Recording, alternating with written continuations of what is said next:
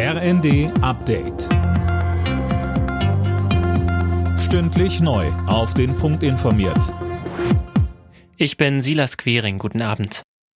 Wer am Donnerstag fliegen will, muss sich auf Flugausfälle und Verspätungen gefasst machen.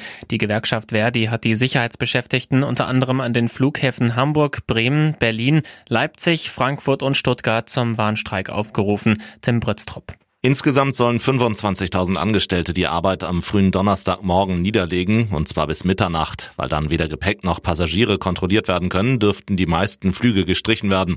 Verdi will so Druck machen in den Tarifgesprächen. Drei Verhandlungsrunden sind ohne Ergebnis geblieben. Die Gewerkschaft fordert deutlich mehr Geld für die Beschäftigten.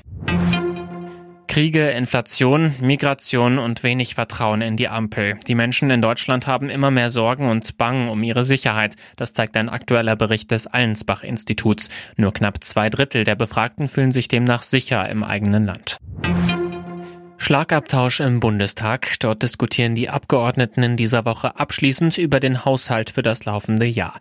Der sollte eigentlich schon vor zwei Monaten festgezurrt werden. Da kam dann aber das Urteil aus Karlsruhe und ein Milliardenloch dazwischen. Für die Ampel heißt es jetzt sparen. Davon sieht Unionsfraktionsvize Matthias Mittelberg aber wenig. Sie planen für dieses Jahr Ausgaben von 477 Milliarden Euro. Sie geben weitaus mehr als das aus, was dieses Land erwirtschaftet. Ihr Haushalt ist weit von einer Sparanstrengung oder einem Sparhaushalt entfernt, um das ganz klar zu sagen.